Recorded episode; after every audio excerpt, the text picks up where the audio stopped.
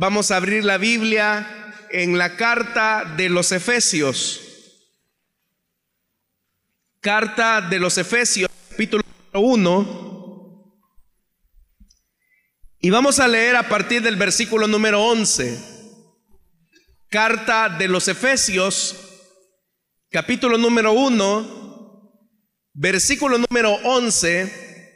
La palabra de Dios nos dice, en Cristo también fuimos hechos herederos, pues fuimos predestinados según el plan de aquel que hace todas las cosas conforme al designio de su voluntad, a fin de que nosotros, que ya hemos puesto nuestra esperanza en Cristo, seamos para alabanza de su gloria. En Él también ustedes cuando oyeron el mensaje de la verdad, el Evangelio que les trajo la salvación y lo creyeron, fueron marcados con el sello que es el Espíritu Santo prometido. Este garantiza nuestra herencia hasta que llegue la redención final del pueblo adquirido por Dios para alabanza de su gloria. El versículo 11, hermanos, que acabamos de leer habla de la verdad de estar en Cristo. De hecho que el verso 11 dice, en Cristo también fuimos hechos herederos. El estar en Cristo, hermanos, implica que nosotros descansamos completamente en la obra que Él hizo a favor de nosotros. Cuando nuestra fe y nuestra esperanza está en Él, toda nuestra confianza radica en el hecho de que sus méritos fueron suficientes para nosotros para que así podamos ser herederos de salvación y de la vida eterna. Ahora, al reconocer que somos herederos, esto significa que hemos alcanzado una posición de hijos. Porque usted sabe, hermanos, que los que heredan las cosas son aquellos a los que va dirigido o encaminado un esfuerzo específico. Usted, por ejemplo, cuando tenga que partir de esa tierra, usted va a dejar una herencia. Esa herencia material obviamente que usted la va a dejar hacia quien va encaminado ese esfuerzo que usted acumuló por mucho tiempo. Normalmente, hermanos, son nuestros hijos. Tal vez nosotros no tengamos mucho que heredar, no tengamos muchos bienes materiales que heredar. Pero si, por ejemplo, alguno de ustedes tiene una casita, un carrito, y llega el momento en que, usted tenga que partir de esta tierra, usted debe de conferir a través de un documento legal la herencia de esos bienes y obviamente que esa herencia de esos bienes usted la va a otorgar a quienes ama, en este caso sus hijos, su esposa, porque ellos son sus herederos, son parte de su familia. Usted no va a heredar a sus vecinos la casa que le tomó 25, 30 años lograr pagar. Usted si tiene una cuenta de ahorros no va a heredar esa cuenta a un desconocido. Va a heredar todo su esfuerzo, que es el fruto de su trabajo, a las personas que aman. Lo mismo también, hermanos, tenemos que decir que en el caso de Cristo, todo el esfuerzo que Él hizo en la cruz, lo hizo para que nosotros fuéramos herederos de las glorias que Él recibió por medio del Padre. Pero para que nosotros pudiéramos ser herederos juntamente con Cristo, era necesario que nosotros fuéramos parte de la familia del Cristo. Pero usted sabe, hermanos, que nuestra condición de pecado nos alejaba de Dios y por lo tanto nos descalificaba para recibir esta herencia. Por eso es que el apóstol acá dice que en Cristo, es decir, a través de sus méritos, a través de su trabajo, a través de su esfuerzo en la cruz del Calvario, nosotros fuimos constituidos en herederos. Pero si fuimos constituidos en herederos, es porque Él nos injertó dentro de su familia, dentro de su cuerpo, de tal manera que toda la gloria y la herencia que le fue conferida a Cristo, ahora también Él nos la otorga a nosotros. Por eso es que dice que fuimos hechos herederos. Ahora vea, nos da una herencia y nos da un estatus. El estatus de ser llamado hijo de Dios. ¿Cómo es que llegamos entonces a ser llamados hijos de Dios, siendo que nosotros éramos enemigos por naturaleza de Dios? Eso fue posible gracias a la adopción que el Padre hizo por medio de Jesucristo. Es decir, nadie puede ser hijo de Dios si no está en Cristo Jesús. Nadie puede ser hija de Dios si no ha recibido los méritos de Cristo en la cruz. De tal manera, hermanos, que hijos de Dios solamente son aquellos que estamos en Cristo Jesús. ¿Cuántos están en Cristo Jesús, hermanos y hermanas? Esto no es por mérito humano, esto no es por obras humanas, no es por tener una religión, no es por tener un trasfondo religioso, es porque descansamos plenamente en lo que Cristo hizo por nosotros en la cruz del Calvario. Eso significa estar en Cristo. Si fuimos adoptados entonces como hijos de Dios y por lo tanto recibimos nuestro estatus de herederos de las promesas venideras, significa que hemos pasado de una condición de orfandad para ser hijos de Dios. Usted sabe que el que es huérfano es porque no tiene padre. Y al no tener padre, no hay nadie que le proteja, no hay nadie que le cuide, no hay nadie que responda por él, porque el huérfano no tiene padre. La persona que no ha recibido la protección o el acompañamiento de un padre se siente desprotegido. Esa era nuestra condición antes de estar en Cristo, nosotros estábamos en una condición de orfandad y de muerte. Y por lo tanto, éramos objeto de ira divina.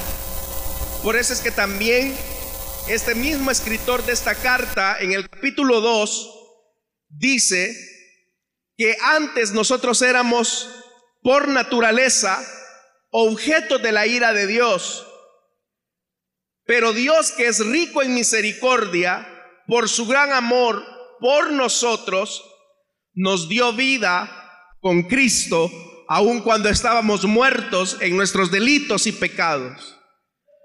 El escritor dice, por gracia ustedes son salvos. Entonces, hermanos, vea la profundidad de lo que acabamos de decir. Estábamos huérfanos, pero al ser huérfanos, el Dios eterno nos amó y al amarnos nos adoptó como sus hijos. Nosotros no éramos hijos de Dios, éramos hijos de ira. Pero al recibir el amor de Dios, ahora formamos parte de la familia de Dios.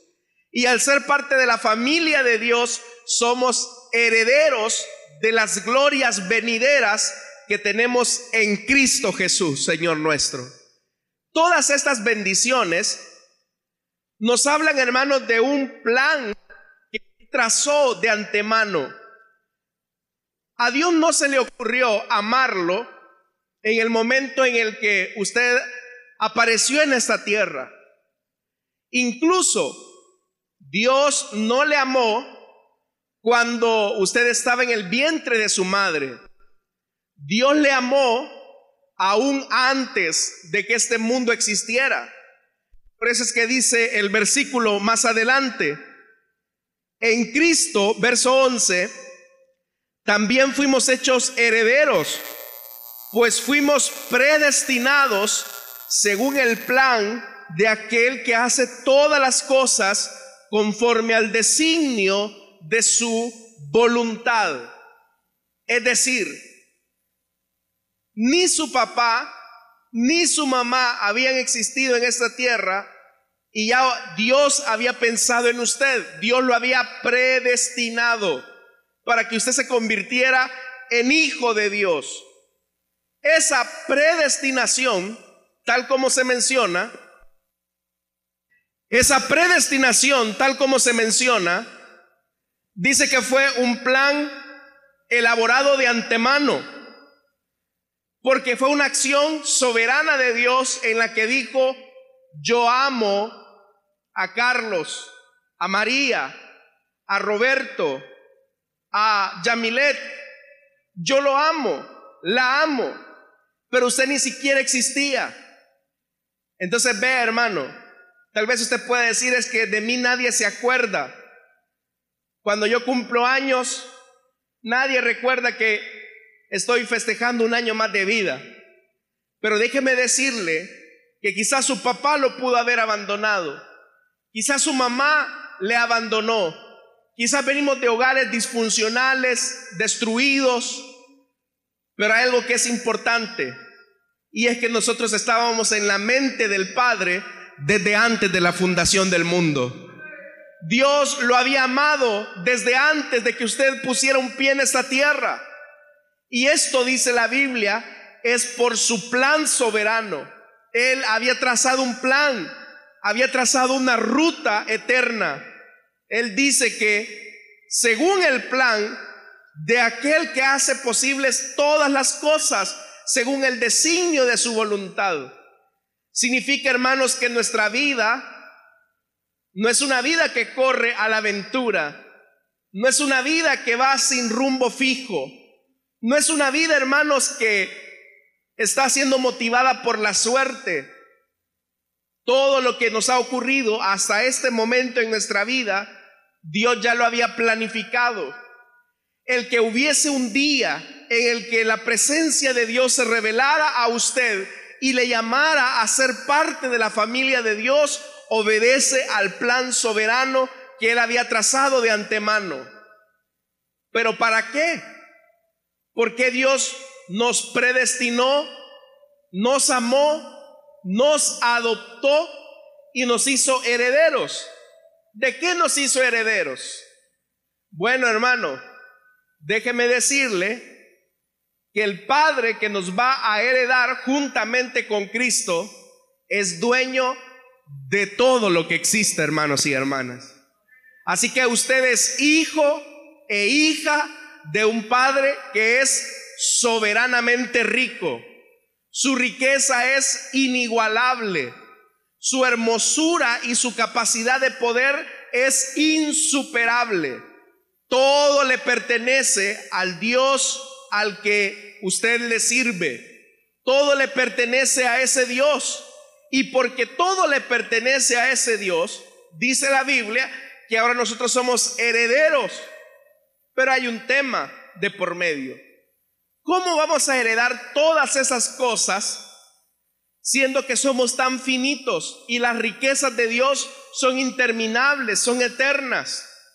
¿Cómo es que nosotros, hermanos, vamos a heredar todas las bendiciones y las riquezas de Dios, siendo que nuestra estadía aquí en la tierra es temporal. Bueno, esa es otra bendición de estar en Cristo.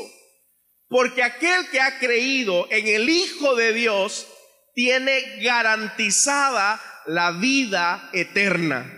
De tal manera que para nosotros, hermanos, el transcurrir en esta tierra no es, hermanos y hermanas, el resultado de la casualidad, sino que el transcurrir de esta tierra es parte del propósito de Dios.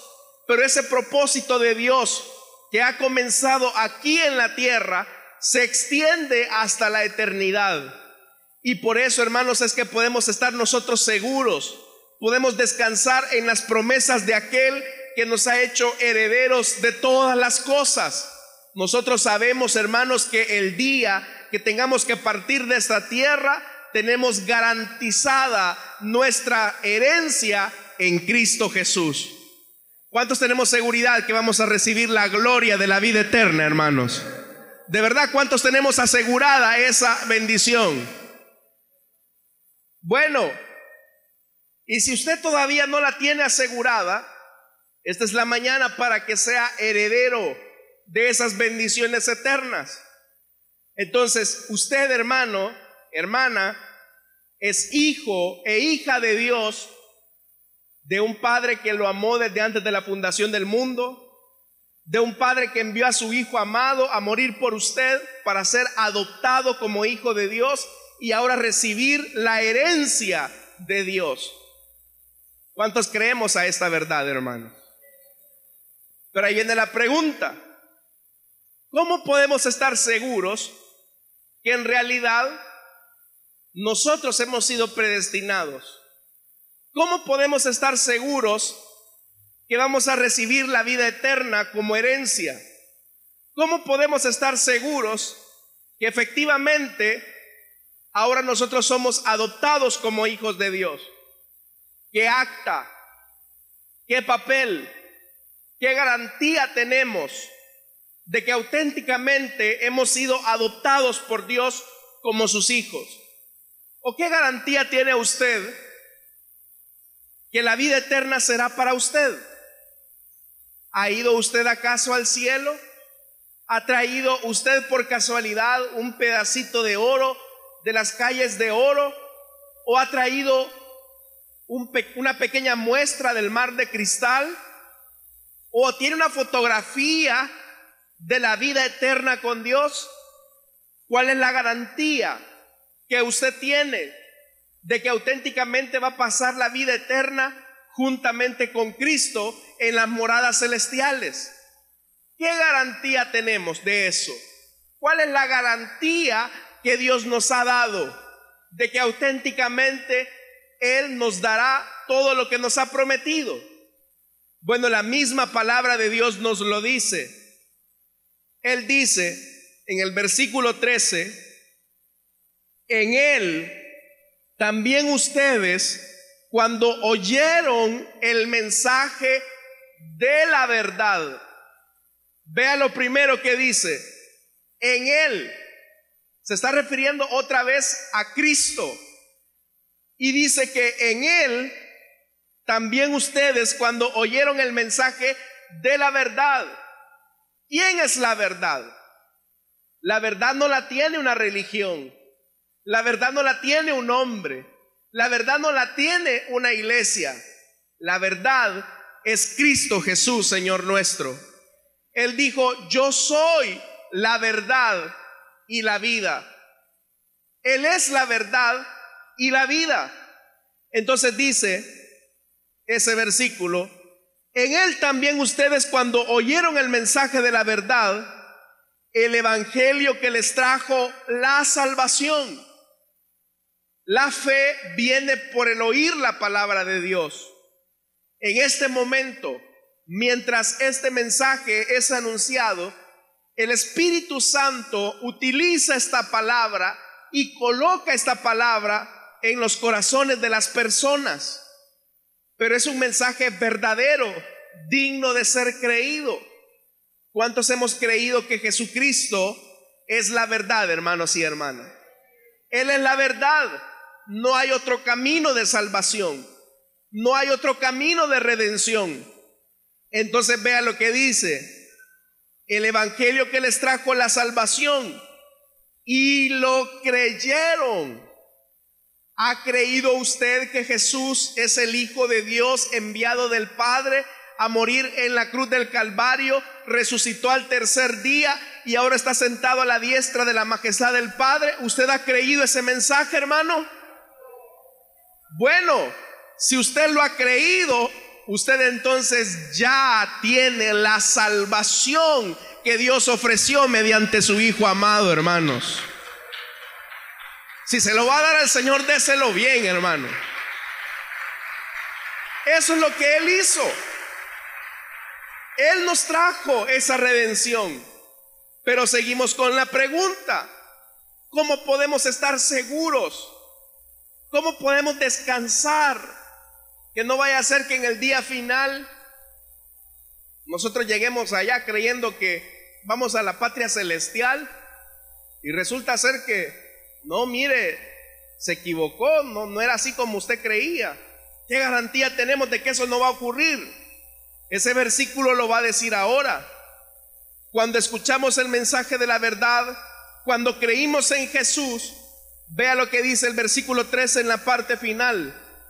Fueron marcados con el sello que es el Espíritu Santo prometido. Entonces, ¿qué garantía tenemos que vamos a recibir la herencia juntamente con Cristo? ¿Dios nos ha extendido un papel de garantía? No. Dios nos ha sellado, nos ha marcado con su Santo Espíritu. De tal manera, hermanos, que la garantía no está puesta en un papel perecedero que se volverá amarillo con el tiempo, sino que el sello que garantiza que nosotros somos hijos de Dios, amados del Padre, es que el Espíritu Santo nos ha sellado con su presencia. Por eso, hermanos, los cristianos en vez de preocuparnos, hermano, ¿y qué será el sello de la bestia? ¿Será un chip? ¿Será un código de barras? ¿Será quizás la vacuna? Dicen algunos exagerados. ¿Qué será ese sello de la bestia? Mira, hermano, que no nos importe que sea el sello de la bestia. Lo que nos interesa es que tengamos el sello del Espíritu que garantiza nuestra redención a la vida eterna. Entonces, ¿quién le da la garantía a usted de que es hijo de Dios? No es el pastor, no es la iglesia, no es su religiosidad. Lo que garantiza que usted es hijo de Dios y ha recibido la herencia juntamente con Cristo es que el día en que usted puso su confianza en Jesucristo, su Santo Espíritu vino a morar dentro de usted, a estar juntamente con usted. Y el Espíritu Santo da testimonio a nuestro espíritu que somos hijos de Dios, hermanos y hermanas. ¿Cuántos hemos recibido ese testimonio del Espíritu? Esa es la garantía. Esa es la garantía. Yo no le puedo decir a usted, y usted no, me ni me vaya a preguntar, ni le pregunte al hermano de, de, de su lado, hermano, ¿será que yo soy hijo de Dios? Yo no lo puedo decir, pero yo sí le puedo decir de mí, hermano, y usted es hijo de Dios. Yo le podría decir, sí, y no porque sea buena gente y no porque haya hecho cosas buenas, sino porque el Espíritu Santo que mora dentro de mí me ha dado testimonio que he sido amado por Dios, que he sido adoptado por Dios y que su sangre derramada en la cruz me ha limpiado de todo pecado y por lo tanto he de recibir la herencia juntamente con Cristo. ¿Cuántos de ustedes han recibido también ese testimonio? Ese es el sello del Espíritu. Y Pablo dice, vea el verso 14, este, ¿a qué se está refiriendo? Al sello. Este garantiza nuestra herencia hasta que llegue la redención final del pueblo adquirido por Dios. Entonces vea, por eso es que nosotros ahora podemos descansar en lo que Él hizo perfectamente. Hermano, ¿y qué pasaría si yo fracaso? Si yo le fallo a Dios.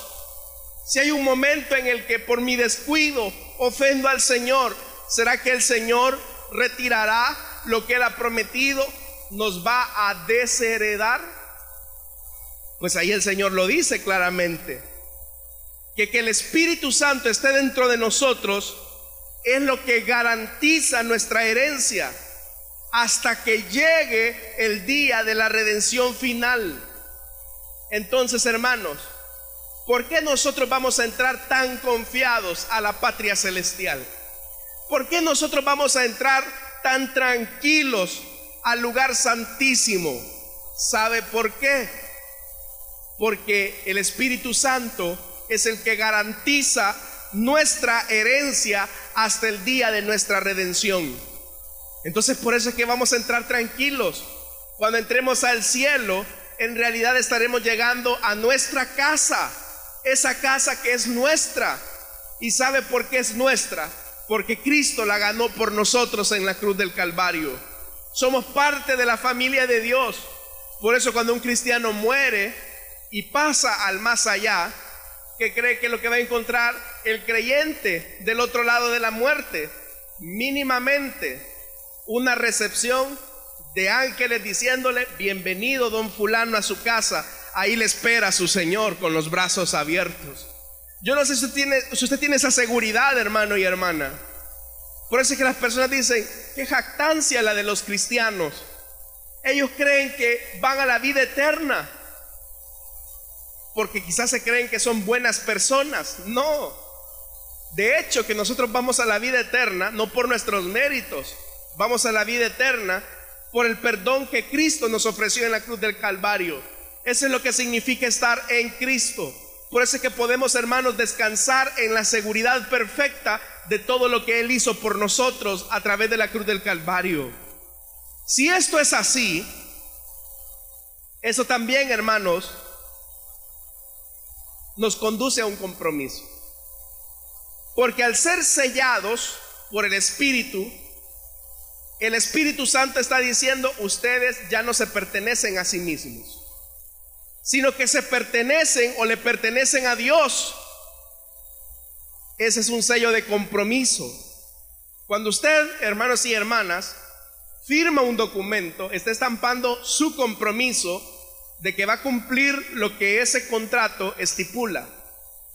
Ese contrato puede ser civil, mercantil, puede ser, hermanos, porque usted va a adquirir un servicio o un bien. Pero al firmar, usted está tomando como propiedad algo que no tenía, pero tiene una responsabilidad. Lo mismo ocurre con el Espíritu Santo. Cuando el Espíritu Santo nos sella, está diciendo, tú ya no le perteneces al mundo, ni a Satanás, ni siquiera te perteneces a ti mismo. Tú ahora eres parte del pueblo de Dios, eres parte del cuerpo de Cristo, así que ya no te perteneces a ti mismo. Entonces, el sello del Espíritu hace que usted adquiera un compromiso con Dios.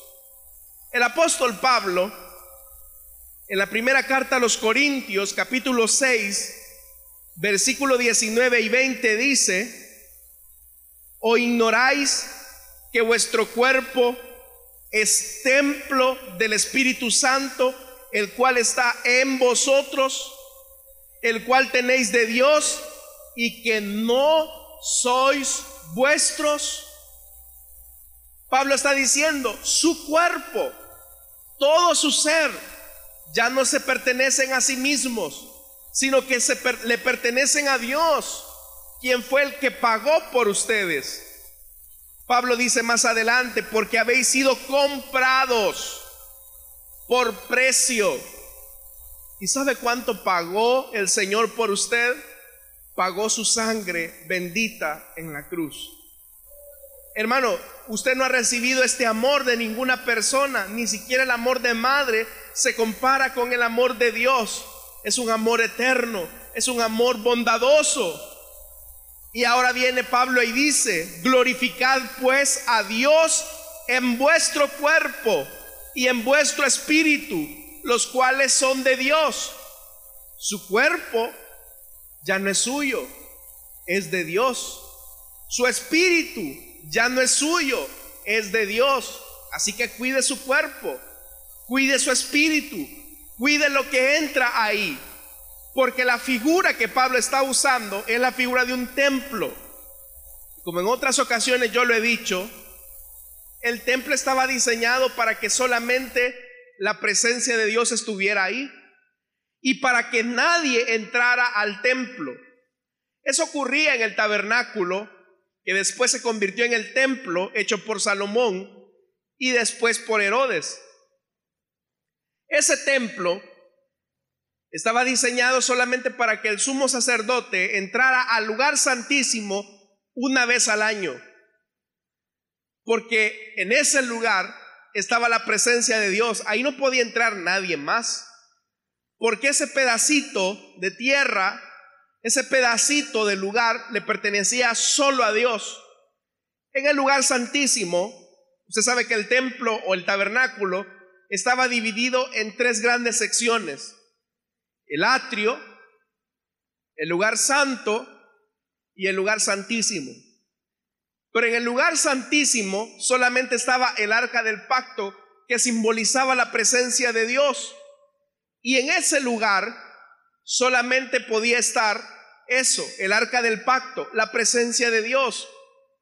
Cuando Dios entonces dice por medio de Pablo que nuestro cuerpo es templo del Espíritu Santo, significa que Dios al adquirirnos como su propiedad, él desea que seamos exclusivos solamente de Él.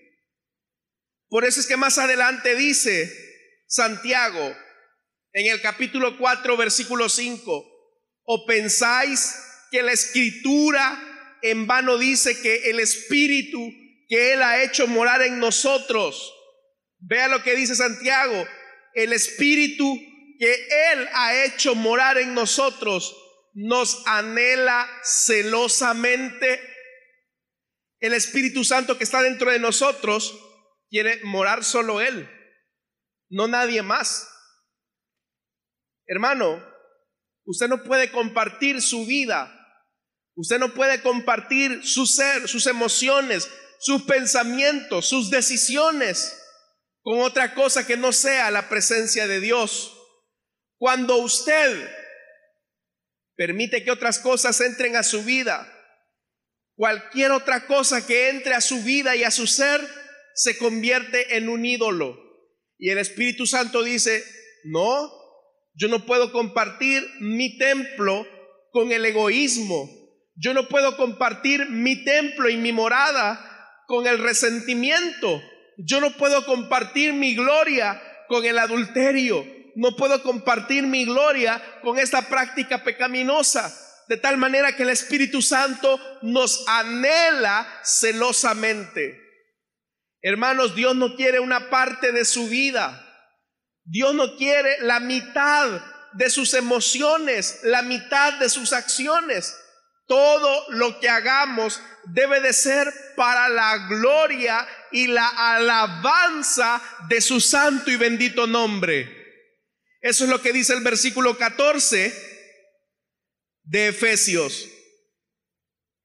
Dice que al ser adquiridos por Dios, hemos sido adquiridos para alabanza de su gloria. Y de hecho, el versículo 12 dice, a fin de que nosotros, que ya hemos puesto nuestra esperanza en Cristo, seamos alabanza para su gloria. Entonces el Espíritu Santo dentro de nosotros nos va a conducir a que todo lo que hagamos sea para la gloria y la alabanza de su nombre. Usted puede glorificar a Dios siendo un buen maestro. Usted puede glorificar a Dios siendo un buen mecánico. Usted puede glorificar a Dios siendo un buen padre. Usted puede glorificar a Dios siendo un buen estudiante, porque todo lo que hagamos, sea de hecho o de palabra, debe de ser para la gloria y alabanza de su nombre. ¿Quién es el que nos impulsa a que siempre demos alabanza y gloria a su nombre? El Espíritu Santo que mora dentro de nosotros, como un fuego ardiente que nos está incendiando y que nos está diciendo, haz esto para gloria y alabanza de mi nombre. Por eso, hermanos, a veces uno no entiende cómo es que los cristianos muestran más emoción, más pasión cuando comienzan a relatar el encuentro futbolístico que tuvo un equipo con otro al momento quizás de echar un gol. Usted se ha fijado que hay cristianos que son bien gritones a la hora de que de repente quizás el equipo favorito eh, echa un gol, anota un gol. Son muy expresivos. Pero aquí cuando se les dice, hermanos, den un fuerte gloria a Dios, gloria a Dios. Cuando se le dice, hermano, alabe al Señor, están con el teléfono y a veces hay uno duda, ¿será que este de verdad tiene el Espíritu Santo dentro? Porque el Espíritu Santo cuando está dentro de nosotros, ahí hay gozo, ahí hay vida, ahí hay libertad, ahí hay exaltación. Uno no puede estar quieto, hermano.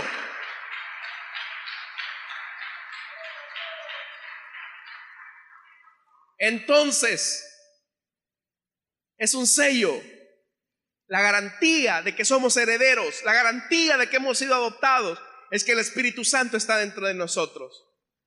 Pero también ese Espíritu nos dice, tienes un compromiso con aquel que murió por ti en la cruz del Calvario. Ya no te perteneces a ti mismo. ¿Cuántos somos propiedad de Dios, hermano? Sí, de verdad. Somos propiedad de Dios. Y por eso es que el Espíritu Santo hoy está dentro de nosotros. Por eso, hermanos, no contristemos al Espíritu. No apaguemos el Espíritu. Sino que por el contrario tengamos una vida entregada a Él. Y así todos poder ver las herencias que Dios nos tiene que dar. Hermano, su papá, ese papá tiene dinero, hermano. Ese papá es dueño de todo. El Señor dice, mía es la plata, mía, mío es el oro. Todo le pertenece a Dios. Y ese es su papá. Así que ya no es tiempo, hermano, de andar con la cabeza agachada diciendo que yo soy poca cosa, no sirvo, yo por gusto soy una lacra. No, usted no es poca cosa. Usted es el amado de Dios. Usted ahora está sentado en lugares celestiales gracias a que estamos en Cristo Jesús, hermanos y hermanas. ¿Cuántos están en Cristo Jesús? Si está en Cristo Jesús, dele la mayor ofrenda de alabanzas a aquel que lo hizo posible en la redención. Amén. Amén, hermanos. Bendita gracia la que se derramó en la cruz. Tal vez su apellido es Hernández, es Martínez apellidos comunes, es Pérez, no tenemos quizás un, un apellido extravagante. Quizás humanamente aquí no, pero tenemos el mejor de los apellidos. Y es que somos hijos e hijas de Dios, hermanos y hermanas. Hijos e hijas de Dios. ¿Cuántos hijos de Dios hay acá esta mañana? Amén, hermanos. Bendita gracia. Vamos a cerrar nuestros ojos. Esta mañana quiero hacer una invitación para aquellos que quieran ser adoptados por Dios, como hijos de Dios, y que quieren recibir este testimonio del Espíritu en sus vidas. El mismo texto lo dice, a todos los que oyeron y creyeron a esto les ha dado la garantía de su Espíritu Santo. Esta mañana yo quiero hacer una invitación entonces a las personas que desean entregarle su vida a Cristo o que desean reconciliarse. Nadie en este mundo le puede dar garantía de que usted sea un hijo de Dios o, una, o un hijo del Dios Altísimo. Solo Él mismo por medio de su Espíritu Santo. Usted no es poca cosa. Cristo murió por usted en la cruz del Calvario. ¿Hay alguien esta mañana que desea entregarle su vida a Cristo o desea reconciliarse? Póngase en pie. Queremos orar por usted. ¿Habrá alguien más? ¿Habrá alguien que desea entregarle su vida a Jesús y que desea reconciliarse? Dios le bendiga al caballero que se pone ahí en pie. Alguien más que desea entregarle su vida a Cristo o desea reconciliarse. La iglesia ayúdenos a orar. No esté en la expectativa. Que Dios toque las vidas y los corazones esta mañana. ¿Hay alguien que desea entregarle su vida a Cristo o desea reconciliarse? Estoy a punto de finalizar esta invitación, pero es necesario que usted reconozca a Jesús como el Hijo de Dios.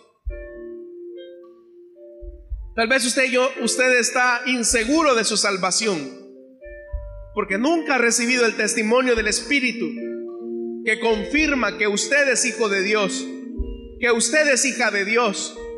Necesita que el Espíritu Santo le dé esa garantía. No hay religión, no hay hombre que le pueda dar esa garantía. Solamente el Espíritu Santo cuando decidimos creer en Jesús. ¿Hay alguien más que desea entregarle su vida a Cristo? ¿O desea reconciliarse? Póngase en pie.